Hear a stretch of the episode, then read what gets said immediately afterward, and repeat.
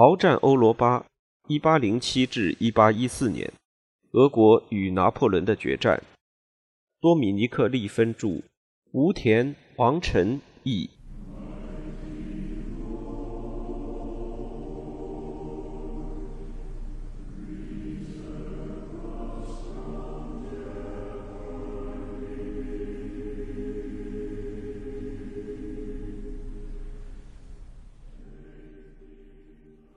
法军和俄军都使用大体相近的战术，进攻会在大群散兵身后展开，得到强有力的炮火支援，而步兵主力则会部署成纵队。正如若米尼在他的理论著作中指出的那样，如果进攻部队有足够的数量和决心，多数人员部署成纵队的部队是不可能被敌军步兵的射击阻挡住的。然而，进攻者在冲入前方战线后，就会遭遇尚未经过战斗，并且已经部署成营纵队，准备好展开反击的敌军生力军，在他的即刻反扑面前显得十分脆弱。如果双方同样战意高昂的话，反击之后会紧跟着攻击。在其中一方率先耗尽预备队，从而失败撤退之前，战斗会像钟摆一样在两边之间摇动。俄国历史学家花费了极大的努力去探究一波波法军步兵到底对箭头堡群发起了多少次攻击，但这一数量几乎是不可能被证实的，也没那么重要。不管数量处于劣势的俄军有多么巨大的勇气，他们最终还是被迫退过谢苗诺夫斯基溪，在谢苗诺夫斯科耶村附近重新展开阵型。在箭头堡群的激烈争夺战中，巴格拉季翁从他的左右两翼抽调了援军。从右翼抽调的援军就是尼古拉拉耶夫斯基第七军的一些步兵，他们原本部署在拉耶夫斯基多面堡左侧。这些人朝着谢苗诺夫斯科耶方向往南重新部署。与此同时，位于俄军左翼远端的尼古拉图奇科夫被迫派出他麾下两个步兵师中的一个，在彼得科诺夫尼岑指挥下前去帮助巴格拉季翁。其结果是。当波尼亚托夫斯基公爵在波兰军开始沿着旧斯莫伦斯克大道前往乌季查村时，图奇科夫的状况相当艰难。对俄军而言，幸运的是，波尼亚托夫斯基被迫绕了一个大圈子，以免在森林中迷路。这表明达武规模大得多的部队在尝试的侧翼攻击时会遭遇何种命运。当波尼亚托夫斯基最终推进过来时，他的一万人迫使数量处于劣势的图奇科夫。退到更为坚固的阵地上，那里有乌基查东侧的一座小丘作为支撑。在这一天的剩余时间内，激烈但并非决定性的战斗在乌基查和旧斯莫伦斯克大道周围持续展开。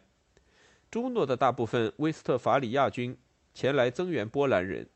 在另一边，卡尔巴格武特的第二军也赶来增援图奇科夫。与此同时，在旧斯莫棱斯克大道和建有箭头堡的开阔地带之间的乌季查森林里，伊万沙霍夫斯科伊公爵的几个列兵团进行了精彩的战斗，拖住了一支规模大过自身的敌军。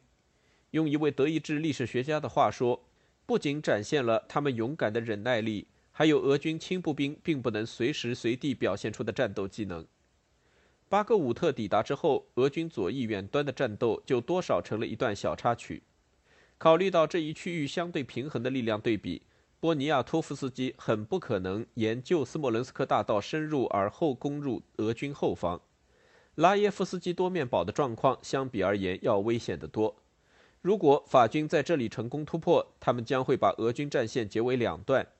也会进入轻松打击库图佐夫通往后方的关键交通线新斯莫伦斯克大道的范围内。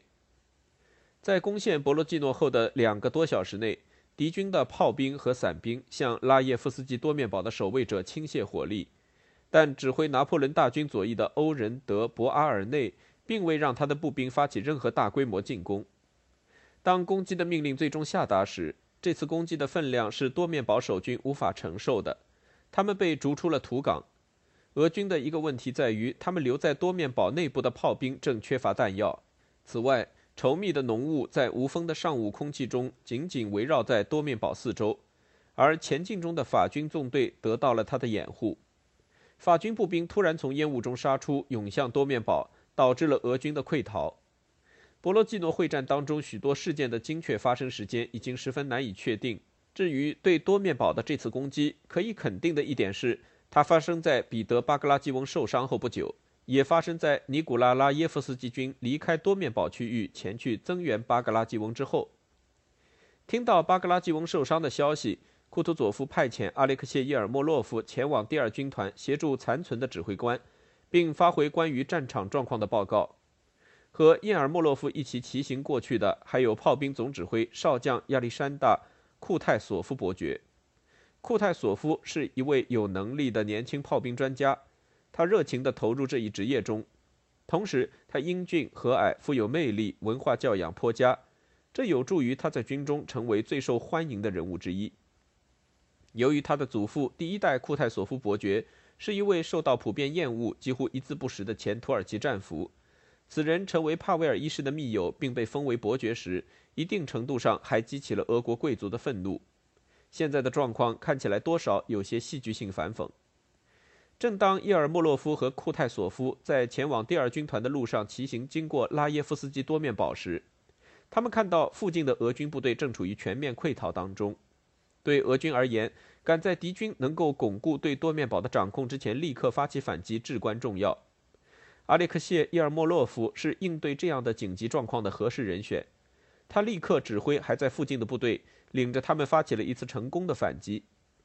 就在伊尔莫洛夫的部队大部分来自多赫图洛夫第六军的乌法团杀回多面堡时，他们发现，来自第六军的其他部队正在巴克莱的副官弗拉基米尔·勒文施泰恩率领下，从土港其他方向冲入阵地。与此同时，伊万·帕斯科维奇重整了他自己的第二十六师余部，向多面堡左面推进，支援勒文施泰恩和伊尔莫洛夫。俄军的反击之所以能取得成功，是因为在场的俄军军官没有等待上级命令就主动采取了行动，立刻坚决果断地发起反击。此外，作为此次攻击箭头的莫朗将军的师，已经走到了欧仁德·博阿尔内下属其他师的前头，从而处于孤立状态。对俄军而言，这次反击中最重要的伤亡人员是亚历山大·库泰索夫，他在夺回多面堡的战斗中阵亡，遗体从未被找到。军队的炮兵主官无疑不应该这样以身犯险。后来，库泰索夫的阵亡也被用来解释会战过程中俄军炮兵的错误使用方式。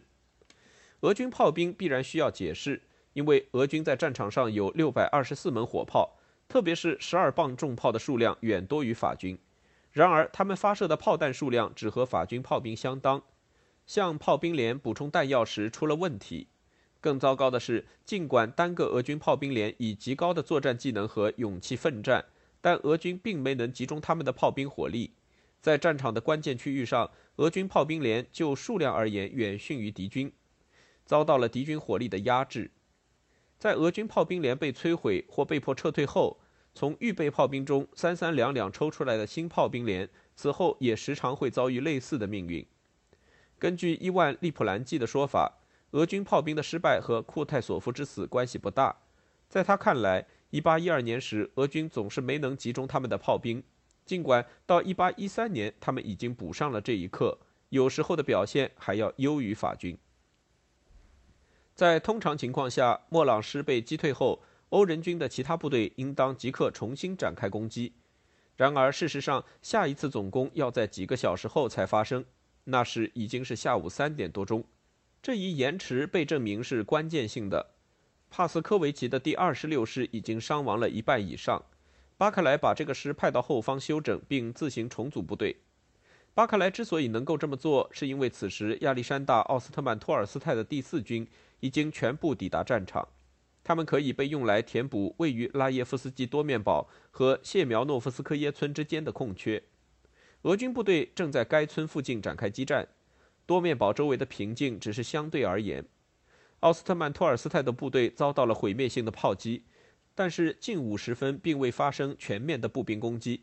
这种攻击本可能击穿俄军在多面堡附近的虚弱防守。此次延迟的原因是欧人被从北面而来、威胁到他后方的一次俄军骑兵袭击转移了注意力。这次袭击是由马特维·普拉托夫发动的，他手下的哥萨克部队位于俄军战线右翼远端。九月七日清晨，他派出的巡逻兵报告说，前方已经没有法军，骑兵可以渡过科洛恰河，向南攻入法军战线后方。其结果是，奉命前去骚扰欧人的不仅有普拉托夫的哥萨克，还有费奥多尔·乌瓦罗夫的第一骑兵军。实际上，区区几千名没有步兵支援、只带了两个骑炮连的骑兵，是不可能取得太多战果的。普拉托夫的哥萨克袭击了欧人的辎重车队，而乌瓦罗夫的正规骑兵则对他麾下的步兵发动了若干次并不很坚决的攻击。库图佐夫当时把这次袭击当成失败，对乌瓦罗夫缺乏亮点的表现感到恼怒。只有到了很晚的时候，俄军才理解了这场袭击取得了多大的成效。与此同时，在谢苗诺夫斯科耶村内部和周围的俄军左翼，激烈的战斗在中午前后一直持续着。位于村庄内部和右侧的是巴格拉季翁第二军团的余部和从预备队赶来帮助他们的格雷戈里坎塔库基诺公爵规模很小的掷弹兵旅。位于村庄左侧的是彼得科诺夫尼岑的步兵师和三个禁卫团：伊斯梅洛沃团、立陶宛团和芬兰团。在这些步兵后方一段距离处，部署着卡尔西弗斯第四骑兵军和六个龙骑兵团和骠骑兵团。但到白天结束时，大部分俄军重骑兵也被投入谢苗诺夫斯科耶附近的战斗中。谢苗诺夫斯科耶附近的所有俄军步兵都面临着法军的反复进攻和毁灭性炮火，伤亡极大。禁卫军所处的位置最为恶劣，因为村庄左侧没有任何遮蔽物。另外，达武和奈伊将许多炮兵连向前部署到俯瞰着禁卫军所处地域的谢苗诺夫斯科耶西另一边。炮兵和步兵之间的距离非常近，法军火炮有时甚至向俄军禁卫军队列中射击散弹。后者处于大群法军骑兵的反复攻击之下，因此被迫依然结成方阵，成为炮兵最有利可图的目标。正如在滑铁卢时一样。敌军骑兵的进攻成了炮火之余令人欢迎的喘息，禁卫军也被迫展开了许多散兵，迎战试图从他们左侧森林中杀出的法军步兵。虽然如此，这三个团坚决地抵抗上述所有威胁，他们挡住了法军骑兵和步兵。他们的坚定是将俄军防线粘合在自身四周的磐石。伊斯梅洛沃和立陶宛禁卫团合计损失了超过一千六百人。以立陶宛团为例。所有上校和少校都非死即伤，其中一些人尽管身被数创，依然坚守岗位。增援禁卫军步兵团的禁卫炮兵连被远多于自身的法军火炮压制住了，损失也很惨重。以死伤者中的17岁准尉阿弗拉姆·诺罗夫为例，他在博洛季诺丢了一条腿。虽然如此，他此后依然有辉煌的职业生涯，最终成了教育大臣。他的炮兵连长在看到诺罗夫时，无法抑制住他的伤感。这个英俊的优秀青年，事实上只是个男孩的外形，被终身性的损毁了。但是诺罗夫以他惯有的轻微口吃说道：“哦，老兄，但我还没做过什么呢。上帝是仁慈的，我终会康复。”然后靠着拐棍返回战场。库图佐夫向亚历山大报告，禁卫团在这场会战中，在全军面前赢得了满身的荣誉。事实上，俄国禁卫军在拿破仑战争中成为始终可靠、其投入足以扭转会战命运的精锐部队的起始之地，就是博罗季诺。俄军最终被迫放弃谢苗诺夫斯科耶，向东面撤退了几百米，但他们保持了纪律，继续在敌军面前形成一道稳固防线。法军骑兵对方阵展开了进攻，但还是无法破坏方阵。当他们试图冲入俄军战线后方时，他们发现自己机动空间很小，并遭到了俄军胸甲骑兵和西弗斯第四骑兵军的反击。这两支部队都不仅能够坚守战线，还有余力发起反击。达武军和奈伊军到午后时分显然已经精疲力竭。如果拿破仑想要击穿谢苗诺夫斯克耶之外的俄军战线的话，他就得投入生力军。他手上还剩下的部队就是禁卫军，一个禁卫步兵师已经留在了格扎茨克，但另外两个精卫步兵师都在场，他们约有一万人之多。奈伊和达武请求拿破仑动用这批部队。从1812年9月开始，就皇帝拒绝投入预备队是否让他丧失了在博罗季诺取得一场决定性胜利，进而赢得1812年战局的机会的争议就一直持续着。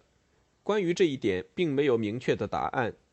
就拿破仑投入他的禁卫军可能会造成怎样的结果而言，俄国人自己的看法都不一致。19世纪最好的俄国历史学家之一波格丹诺维奇将军相信，他会确保自己赢得一场决定性的胜利，从而严重伤害俄军士气。另外，福腾堡的欧根写道：“投入禁卫军将会把一场几乎战平的会战转变成法军的明确胜利，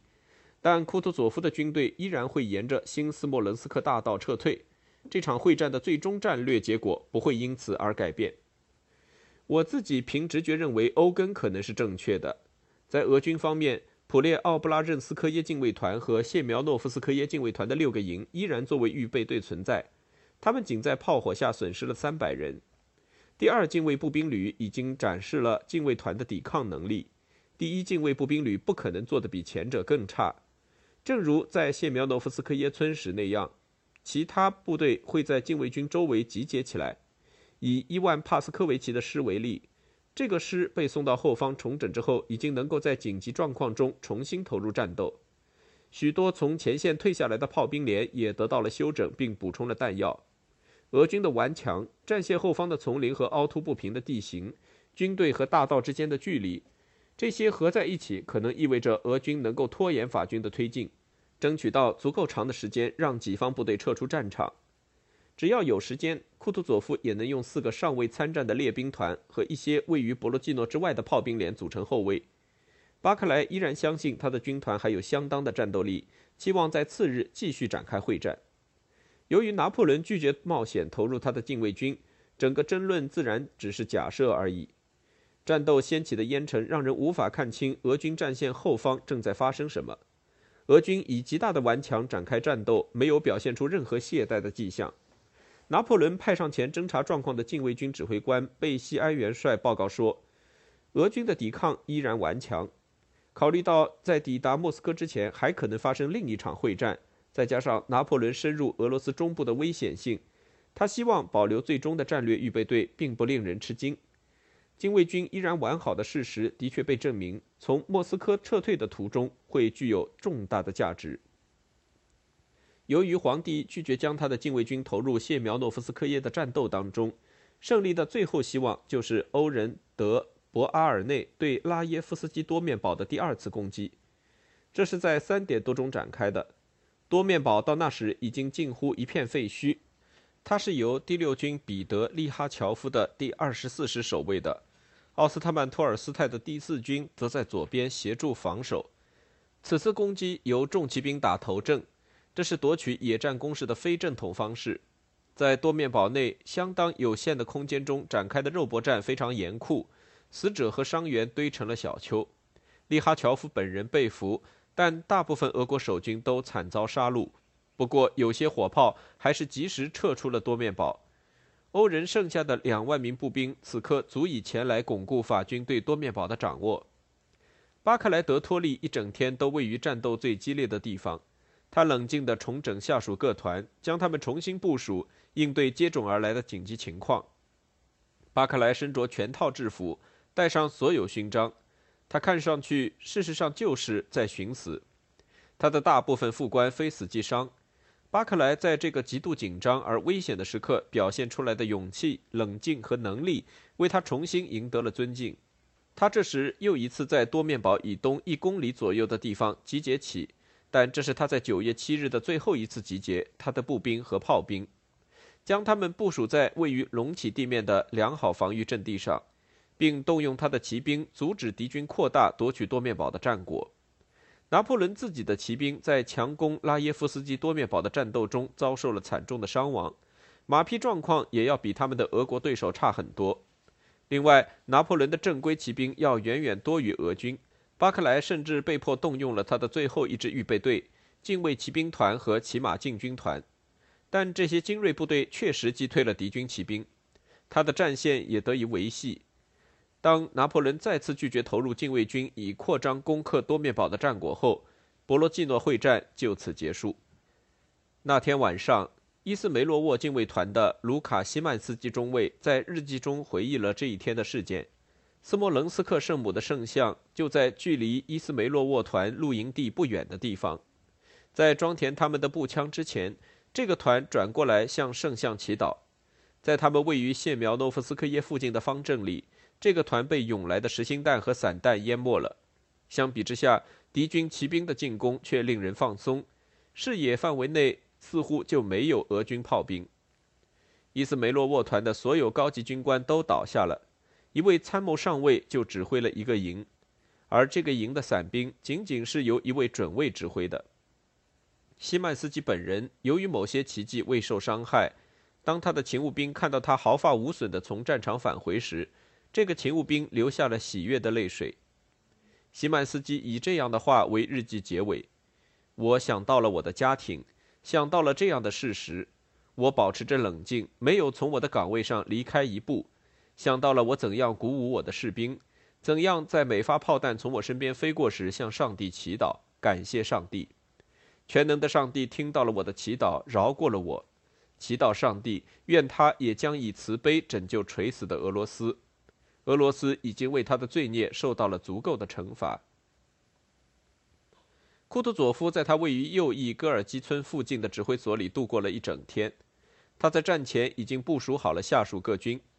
在九月七日动用了预备队方面起到一些作用。然而总体来说，他把执行战斗的任务留给了巴克莱和巴格拉季翁。当巴格拉季翁受伤之后，库图佐夫派遣德米特里多赫图罗夫来接替他，但他本人从未离开戈尔基的小丘。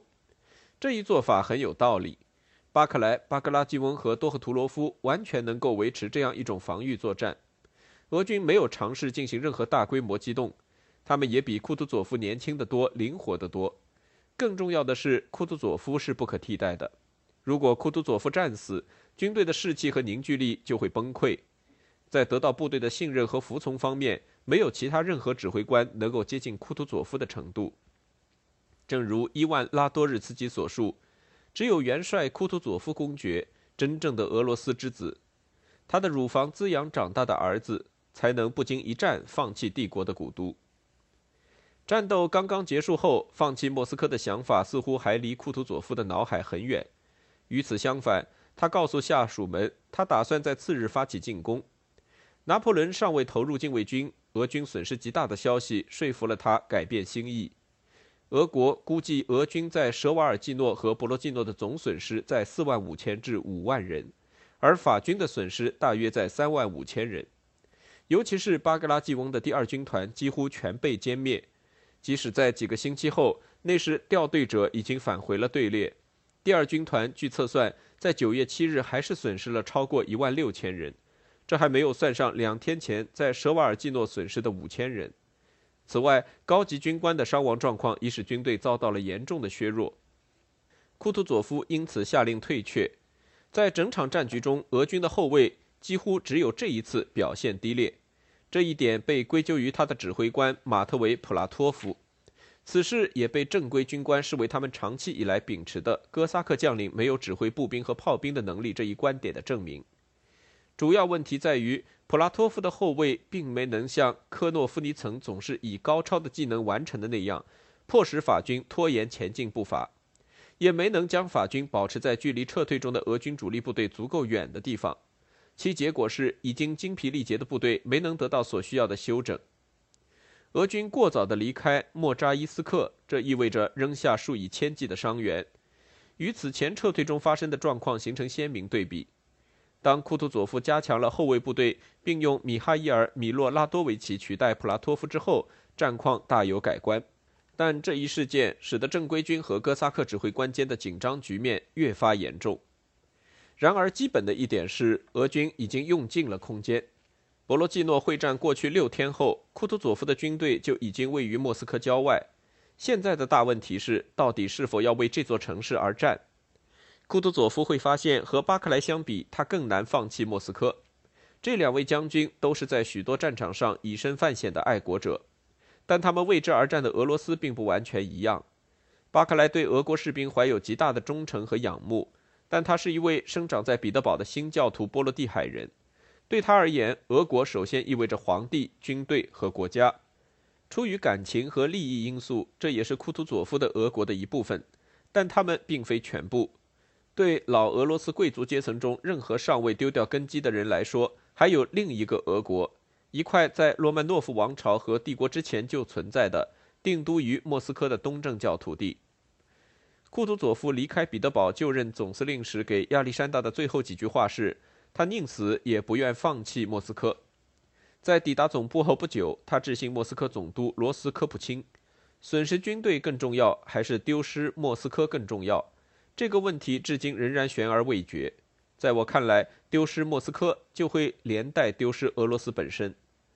然而，当军事会议于九月十三日在菲利召开时，库图佐夫意识到，这实际上已经不再是个问题。如果他继续坚持战斗，就很可能会一并葬送军队和古都。总司令无疑在下午四点召开会议前就已经做出了放弃城市的决定。但落实这样一个重大步骤之前，他不能不征询手下高级将领们的意见。此外，在做出这样一个注定会招致巨大的愤怒和谴责的决定时，库图佐夫也渴望让其他人分担他的责任。军事会议上的主角是本尼西森和巴克莱，前者已经在莫斯科城外选择了军队正准备展开战斗的阵地。按照经久不衰的习惯，光是自尊心就足以让他拒不承认已经犯下了错误。从他后来和亚历山大的通信来看，他显然急于把丢失城市的责任推到库图佐夫和巴克莱身上。在军事会议上，巴克莱列出了俄军在这一阵地上坚持防守必定会失败的理由。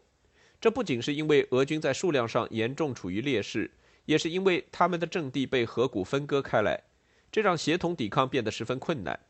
一场失败的会战将导致穿过莫斯科火速撤退的结果，这会轻易地使军队瓦解。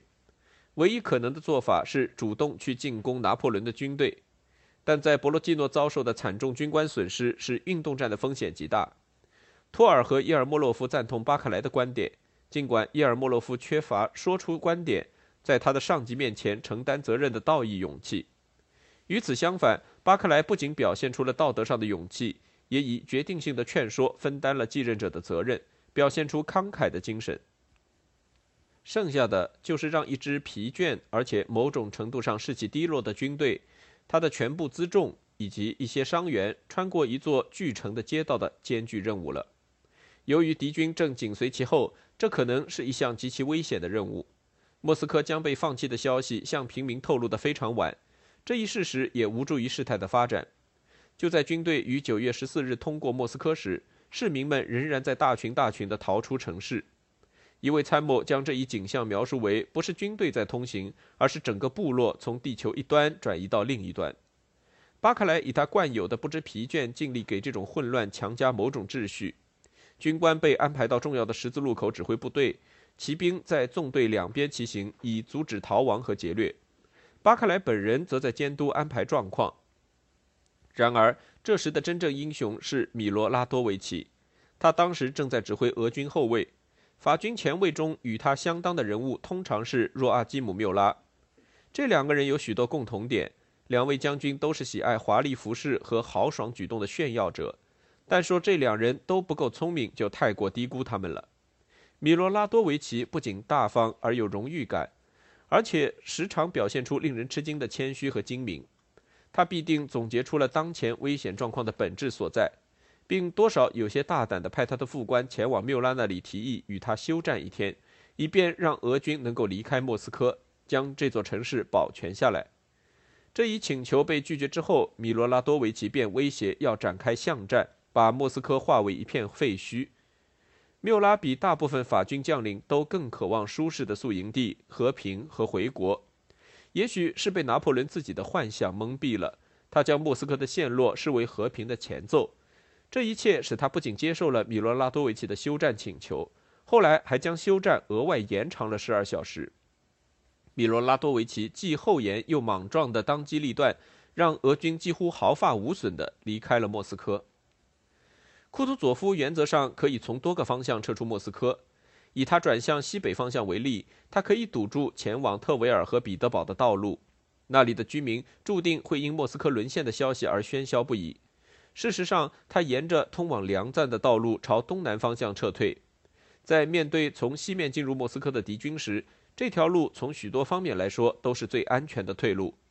然而，当他于9月17日在博罗夫斯克渡过莫斯科河后，库图佐夫就急转向西，快速行军越过了前往卡西拉和图拉的道路，然后沿着从莫斯科朝西南方向延伸的旧卡卢加大道南进。与此同时，拿破仑于九月十五日进入莫斯科，将他的总部设在克里姆林宫。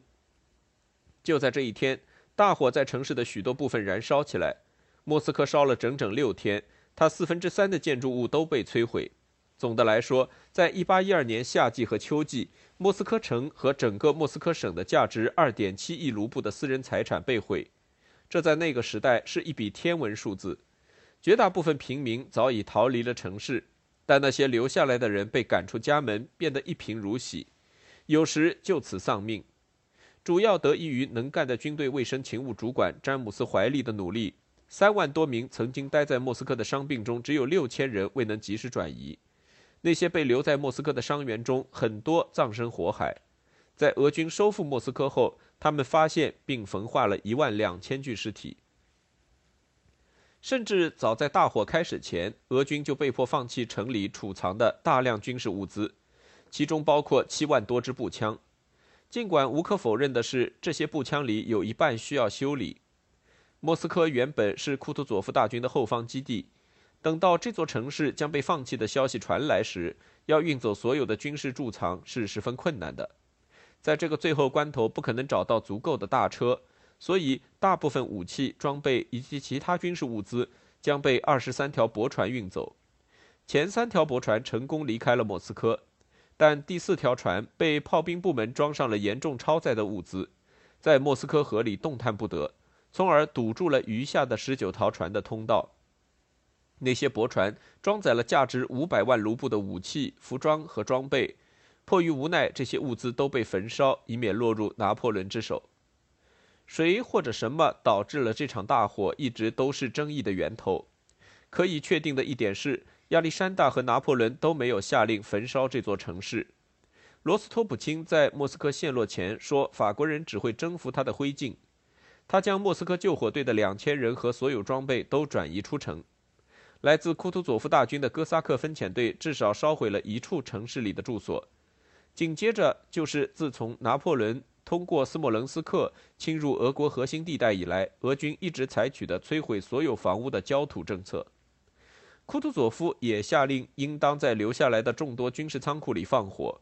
尽管法国人的草率和劫掠可能有助于城市的毁灭，但俄国人无疑最该为发生的状况负责。然而在当时，要紧的是这样的看法：拿破仑应当对此负责。城市的毁灭是为俄罗斯爱国主义和欧洲解放所做出的巨大牺牲。也许大火有助于分散法军对库图佐夫从梁赞大道到卡卢加大道的侧敌行军的注意力。在通常情况下，由于侧敌行军让俄军纵队在拿破仑位于莫斯科的大军前方通过，它会是一个危险的举动。然而，事实上，法军的疲惫和哥萨克的后卫记忆的结合。意味着，即使在拿破仑了解到他的敌人正前往梁赞之前，俄军也已经不在位于梁赞的大道上了。在旧卡卢加大道上的塔鲁季诺附近设立营地后，库图佐夫就处于强势地位了。他可以掩护位于布良斯克省的兵工厂和仓库，尤其是至关重要的图拉兵工厂及工房。在莫斯科陷落的消息传来后，图拉兵工厂的许多工匠逃回他们的家乡。图拉兵工厂的守备司令沃罗诺夫少将报称，如果他被迫撤出图拉的话，以后要花六个月的时间才能恢复生产。这将是俄国战争努力进程中的灾难。元帅能够向他保证，图拉现在已处于俄军保护之下，当前不会面临任何危险。塔鲁季诺对库图佐夫而言是极好的营地，这里有利于他派出袭击分队骚扰从莫斯科一路向西延展到。斯莫棱斯克的漫长法军交通线，